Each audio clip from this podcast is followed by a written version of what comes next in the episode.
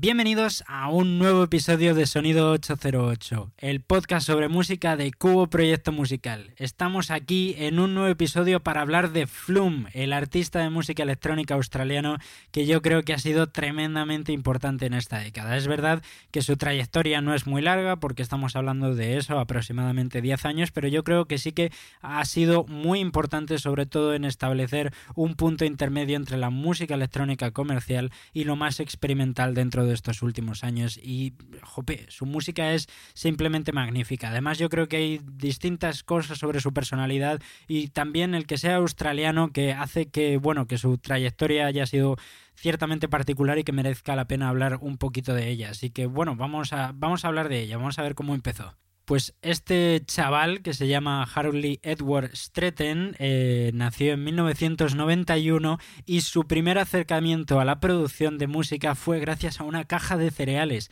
Y es que, bueno, pues desayunando se estaba echando sus cereales y de repente cayó un CD de la caja de cereales que tenía un software de producción musical, lo cual no está nada mal. Es verdad que las cajas de cereales y del colacao y tal suelen traer cosas bastante buenas, pero un software de producción musical yo creo que es una cosa, oye, de las mejores que se pueden hacer, ¿no? Y de repente Flume empezó a trastear con, con este software en su ordenador, empezó a descubrir que él también podía hacer música. Evidentemente me imagino que sería un software bastante sencillito, donde simplemente podría ir poniendo ciertas pistas y tal, pero eso a él ya le sirvió para empezar a descubrir con una muy escasa edad, con, siendo muy joven, lo que es la producción musical y eso hizo que muy pronto él empezara a apasionarse por ese mundo y empezara a investigar. También yo creo que es una gran fortuna para él el haber tenido este proceso de descubrimiento musical tan temprano, porque seguramente una de las cosas más destacadas de la producción de Flume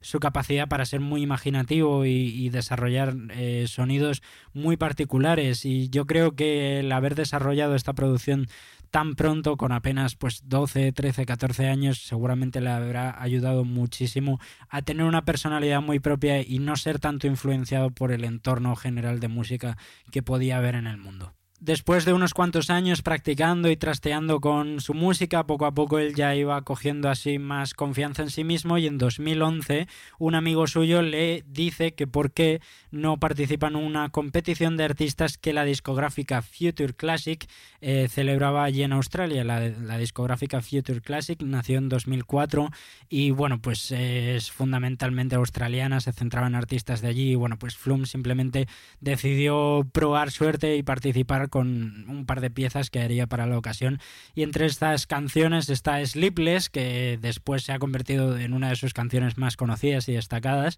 y dos canciones más que se llaman Over You y Paper Thin. Estas tres canciones fue las que Flum presentó al,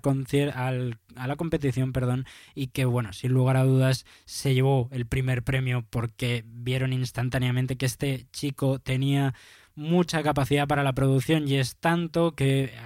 aproximadamente dos semanas después de participar en esta competición, el fundador de la discográfica le llamó y le dijo que por qué no preparaban esas tres canciones como un EP para lanzar porque realmente ahí había mucho potencial. Evidentemente Flum pues dijo que sí, le parecía genial la oportunidad y así fue como salió el EP llamado Sleepless que es bueno, la primera pieza, la primera cosa que eh, Flum pone en el mercado y que ya le haría empezar a ganar cierto reconocimiento que haría que muy pronto lanzara su primer álbum.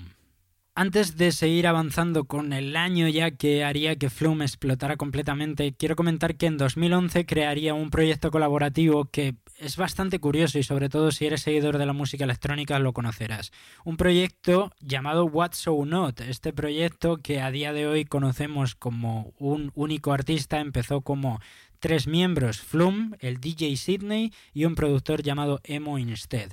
la verdad es que me quedé muy sorprendido cuando me enteré de que Flume había formado parte del proyecto porque realmente es algo que se ha difuminado bastante con el tiempo y que no hay mucha información. Realmente a día de hoy tú te crees que, que What's So Not es simplemente un artista y esto también es para reflexionar. Es justo que Emo Instead se quede con este nombre que, que los dos los tres, mejor dicho, tanto Flum como el DJ como el productor han trabajado juntos o debería haberse quedado con su nombre personal y haberse labrado otra marca. En cualquier caso, What's So Not obtuvo eh, una gran una gran canción sobre todo, aunque su discografía tiene varios temas bastante interesantes, pero sobre todo en 2013 sacarían High You Are, que es una canción que tuvo el remix de un DJ llamado Branches, que este remix fue el que se hizo tremendamente famoso y suena absolutamente genial y es que esta canción es la que hizo que What's On Not realmente fuera tan destacado. Sin embargo, en 2015 Flum emitió por las redes sociales de What's On Not un comunicado diciendo que sus diferencias creativas con, con este productor eran ya demasiado grandes y que realmente no estaban interesados en seguir trabajando juntos, por lo que él decidía irse del proyecto, con lo que Emo Instead se quedó con el proyecto para seguir trabajándolo por su cuenta. Bueno, aparte de este High You Are, hay otras canciones destacadas antes de que se fuera Flum, como es en este último EP que lanzaron que se llama Gemini, y esta canción Gemini tiene sus escuchas, aunque también es verdad que Emo Instead posteriormente también ha sacado música eh, realmente interesante, como puede ser Waiting con Skrillex o Go, también, son temas muy chulos y que también recomiendo mucho. Pero en cualquier caso, yo creo que merecía la pena hacer mención a esta presencia de Flum dentro de este proyecto colaborativo que realmente ha sido su último proyecto colaborativo hasta la fecha. Y con proyecto colaborativo me refiero a la idea de crear un nuevo grupo con un distinto nombre en el que forman parte varios artistas. Evidentemente Flum ha seguido colaborando con un montón de artistas, sobre todo por ejemplo con Chet Faker, ha trabajado muchísimo y él no ha parado de colaborar en ningún momento, pero sí que es verdad que no ha creado nuevos nombres como por ejemplo la semana pasada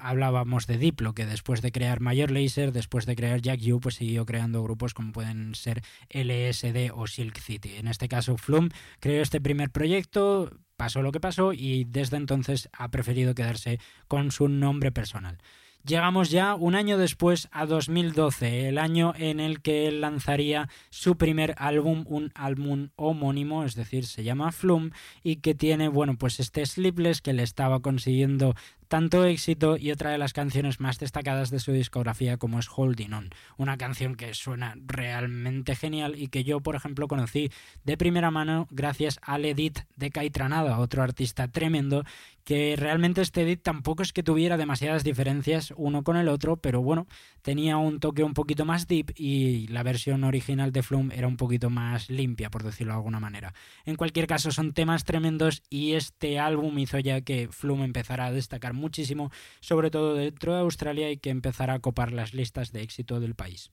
Este álbum, Flum, fue publicado en noviembre de 2012 y no fue hasta febrero de 2013 cuando fue lanzado en Estados Unidos. Y esto nos da una buena pista de que, aunque muchas veces podemos pensar que los artistas australianos tienen más o menos las mismas facilidades que los estadounidenses o los británicos por compartir la lengua, no es tan fácil llegar a ese panorama comercial internacional y al final tienes que hacer ese salto de Australia, que en definitiva es un continente muy particular, muy separado, que no es como Europa, vive, eh, en definitiva, cada continente es un mundo y esto también al final se vive en música cada vez menos, evidentemente por las plataformas de streaming, pero es verdad que en estos años, en 2012, 2011, 2012, 2013, pues todavía tenías que pegar ese gran salto al panorama internacional y bueno, pues eh, realmente Flum no lo tuvo muy difícil porque sus producciones estaban siendo de una calidad tremenda y todo el mundo le estaba reconociendo el tremendo trabajo que había hecho. Aparte de este álbum, eh, también lanzó un muy exitoso remix que se llama Hyper Paradise de un tío llamado Hermitude y fue otra canción que también tuvo un éxito tremendo y estaba demostrando que este hombre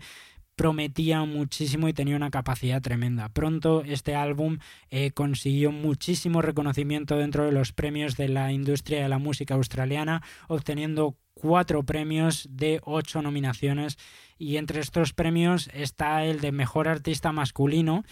y bueno, estuvo también nominado a Mejor Álbum, por lo que no estamos hablando de categorías menores, sino que estábamos hablando de que de repente con su primer álbum él ya estaba en lo más alto del panorama australiano y pronto ya estaría destacando a nivel internacional. Merece también la pena hablar de su personalidad y es que hay un documental que se llama Film When Everything Was New, que lo puedes encontrar en YouTube,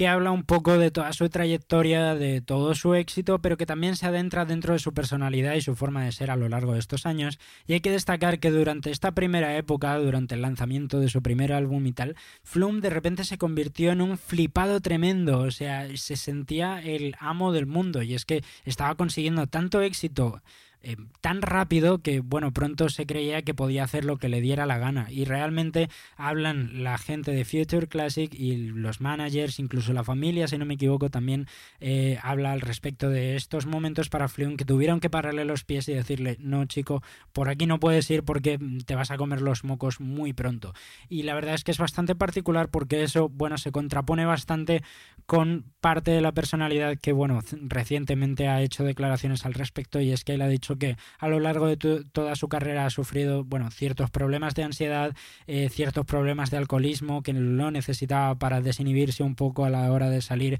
a los espectáculos, aunque realmente eh, será bastante común, ¿no? Y esto lo vemos en muchas épocas de la música, artistas que por problemas de ansiedad y por problemas de, de miedos y temores, de repente pues empiezan a emitir una imagen que no es la suya, empiezan a beber, empiezan a tratar de reflejar esa seguridad, ese flipadismo que, que realmente no va con ellos. Entonces, bueno, es, la verdad es que es curioso y bueno, pues realmente Flum a lo largo de los años ha ido madurando y creciendo. Estamos también hablando de un chaval que, que con apenas 18 o 20 años estaba triunfando y evidentemente pues a lo mejor no tenía la madurez necesaria para, para comprender todo lo que estaba sucediendo. Pero bueno, poco a poco se ha ido demostrando que, que Flum es otra cosa. Y en estas últimas declaraciones el, de las que ha hablado ha hecho referencia, por ejemplo, a Vichy, que sentía que él estaba encaminando el, el bueno, la misma trayectoria que él por problemas de alcohol, por sentimientos y emociones que estaban causándole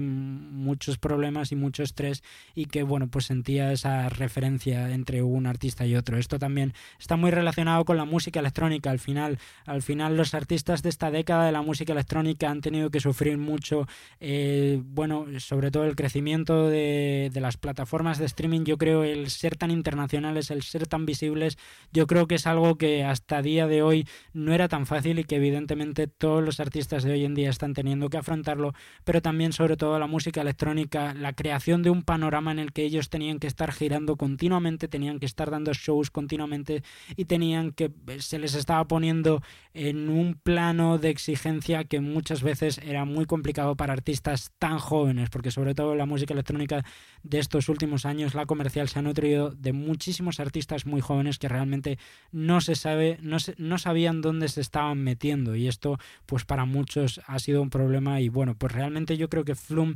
como he dicho ya anteriormente, marca un poco esa línea entre el apartado comercial, entre todo este rollo y un poco lo, el estilo más clásico de girar. Por ejemplo, Flum realmente él creó un tour y él iba a distintos shows, no tanto los festivales de electrónica clásicos, eh, sino eh, festivales más genéricos, festivales que acogen distintos eh, tipos de música. Y yo creo que esto también un poco le ha salvado de meterse dentro de una industria que a lo mejor no iba tanto con él. Flum seguiría creando música tremenda y en este año 2013, el mismo año en el que obtiene los premios de la música australiana, crea el EP Lock Joe, un EP que sobre todo destaca por ser una colaboración con Chet Faker, eh, tres canciones en las que los dos participan y que tiene sobre todo dos grandes temas, uno destacadísimo dentro de su discografía como es Drop the Game y otro que a mí personalmente me encanta, me parece súper recomendado, que es This Song is Not About a Girl, que me parece simplemente magnífico y de, vamos, de una mente extraordinaria, porque además sigue desarrollando todo ese toque electrónico pero con una personalidad bastante comercial en este sentido, pero no abandonando en ningún momento ese toque experimental. Hay algo muy complicado que sobre todo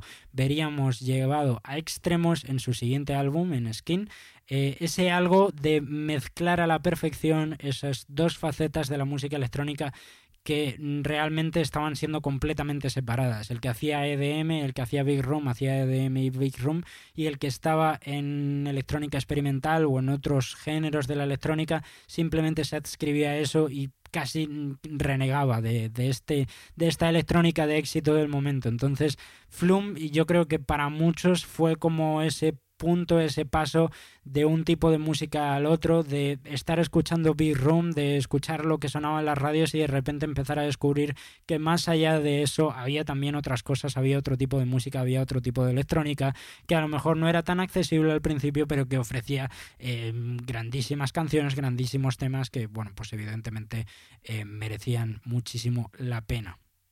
A partir de aquí, Flum comienza a centrarse en su nuevo proyecto, en un nuevo álbum que saldría en 2016, pero antes de hablar de ese álbum, merece la pena regresar un momento a 2014, el año en el que lanzaría un remix que fue el verdadero proyecto destacado que le hizo convertirse en un artista ciertamente popular e internacional. Es verdad que ya se estaba comenzando a escuchar, es verdad que ya todo el mundo comenzaba a tener una noción de quién era Flum, pero este remix al tema You and Me de Disclosure hizo que despegara por completo. Una canción que además mucha gente escuchó gracias a, un anuncio, si no me equivoco, de Lacoste y que eh, rompía por completo muchísimos de los esquemas que estábamos escuchando, puesto que hablamos de una canción que no tuvo demasiado éxito dentro de un álbum como es Settle de Disclosure lanzado en 2013, que fue súper exitoso. Estamos hablando también de una época en la que Disclosure estaba despegando muchísimo gracias a un álbum tremendo con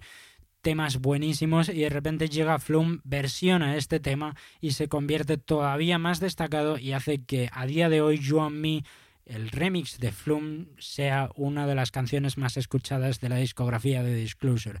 Yo creo sin lugar a dudas que fue esta canción la que muchísima gente escuchó por primera vez de Flum, la que hizo que se le pusiera en el panorama más popular y radiofónico y que puso, digamos, la alfombra roja para que él dos años después con Skin triunfara y se convirtiera en un artista verdaderamente popular y, renombrado dentro de la industria musical mundial. Este álbum de 2016 es la máxima expresión dentro de la discografía de Flum de la mezcla entre la música experimental y una versión más comercial de la electrónica. Gracias a este álbum obtuvo dos nominaciones a los premios Grammy, sus dos primeras nominaciones de las cuales ganó una de ellas, a Mejor Grabación Dance por Never Be Like You, una canción junto a Kai, una vocalista que comenzó a sonar gracias a Diplo en temas como Revolution y que realmente tuvo muchísimo éxito. Never Be Like You es una canción que ha sonado en todas las radios y que sobre todo tiene esa gran particularidad de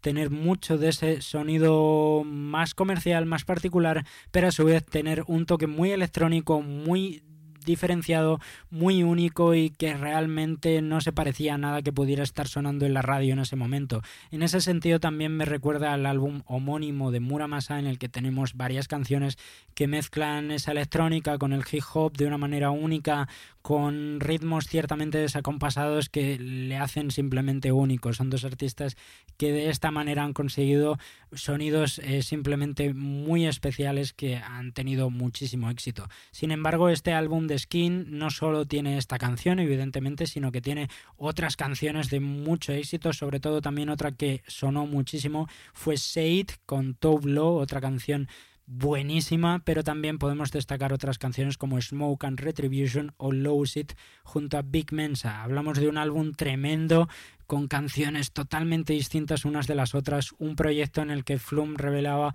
hace unos años a Mundo Sonoro que, bueno, realmente él trataba de no sentirse influenciado por nadie, evitaba escuchar música durante el proceso de producción para no influenciarse demasiado por otros artistas y trataba de expandir sus ideas y su producción musical a lo máximo que pudiera hacer, a lo más imaginativo e inventivo que pudiera. Este proyecto tuvo tanto éxito que Flum decidió seguir explorándolo un poco al año siguiente con un EP llamado Skin Companion EP2, que en definitiva es como una versión extendida del álbum. Son cuatro canciones que siguen explorando ese sonido que había tenido tanto éxito y bueno, buscando a lo mejor nuevas composiciones o rescatando versiones que se habían quedado en el cajón, que no habían podido ser incluidas en el álbum y que bueno, la verdad es que cuenta con grandes colaboraciones como puede ser Pusha T o Moses Samni. Este sí que ya sería el final definitivo de esta época, de esta etapa. Con este EP se cierra Skin. Flum decide irse a tomarse unas buenas vacaciones, a relajarse, a disfrutar de lo que había conseguido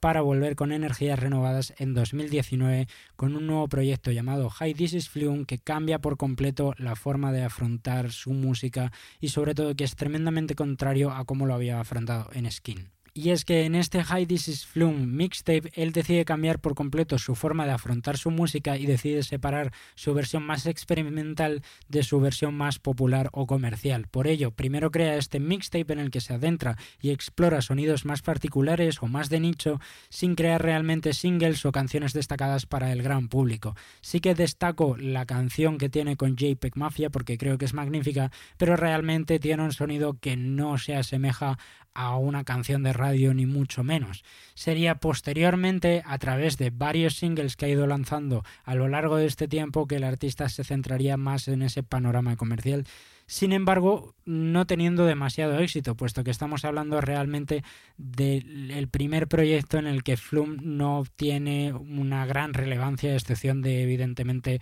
unos muchísimos seguidores de gente de crítica que sí que alaban un muy buen proyecto, porque estamos hablando de un muy buen proyecto, pero que no ha obtenido gran viralización. Es verdad que este proyecto de High This Is Flum Mixtape obtuvo una nominación a los premios Grammy a Mejor Grabación Dance, pero la perdió contra No Geography de The Chemical Brothers. Evidentemente, no por desmerecimiento del proyecto de Flum, sino porque el álbum de The Chemical Brothers es simplemente magnífico. Entonces, bueno, pues evidentemente Flum se ha tenido que conformar con una nominación. En cualquier caso, estamos hablando de una época bastante particular. Los singles, aunque tengan ese toque más comercial siguen siendo también bastante raritos, bastante particulares y habrá que ver qué hace de aquí en adelante. El artista ha revelado que, bueno, a través de esta cuarentena se está centrando mucho en la producción y espera tener hecho un nuevo álbum para finales de este año. Eh, veremos qué tal sale, veremos qué proyecto es. Realmente, eh, la verdad es que es una actitud bastante prolífica dentro de su carrera, porque si bien su primer álbum fue en 2012, no encontramos su siguiente proyecto hasta 2016, aunque de manera intermitente hay distintos singles. Eh, realmente un EP en 2019 y otro proyecto en 2020 sería, digamos, la etapa con más música de Flum en su carrera, sobre todo teniendo en cuenta también estos otros singles que ha estado lanzando con gente como Toro y Moy, single llamado The Difference simplemente magnífico. Y ya como curiosidad, simplemente quiero hacer mención a la acción que hizo en el Burning Man, que fue grabada y que de repente se hizo tremendamente viral y que él hablaba que de repente se despertó con cientos de escuchas en su música y sobre todo con cientos de noticias y menciones al respecto de lo que había hecho. Algo simplemente y meramente anecdótico que de repente se convirtió en la cosa más destacada del momento, se convirtió en una noticia tremenda y es que, bueno, realmente fue particular, fue bastante bizarro. Yo te recomiendo que lo investigues si no lo conoces, pero bueno, cualquier seguidor de Flum lo conocerá porque realmente se hizo muy popular. En cualquier caso, con esta tontería nos vamos a ir. Espero que te haya gustado este podcast. Muchísimas gracias si has llegado hasta aquí. Recuerda que puedes escuchar el resto de episodios tanto en las distintas plataformas de streaming como en iBox. También puedes encontrar los distintos episodios subidos en el canal de YouTube de Cubo Proyecto Musical. Ahí están todos los episodios para que los puedas disfrutar uno a uno, donde estamos hablando de un montón de cosas, sobre todo me estoy centrando en música electrónica, pero también estamos hablando del futuro de la música, de la situación del coronavirus y la verdad es que merece la pena hacer un poco las reflexiones al respecto de, todas estas cosas. Así que te recomiendo encarecidamente que escuches estos episodios y recuerda que publicamos uno a la semana. Estate atento a las redes sociales de Cubo Proyecto Musical, arroba Cubo Musical, y tanto a las redes sociales de Sonido 808, arroba Sonido 808 barra baja podcast para saber cuándo publicamos nuevo episodio y poder comentar y hablar de, bueno, que tanto nos gusta, que es la música. Así que nada, de nuevo, muchísimas gracias y nos vemos en un nuevo episodio. Hasta luego.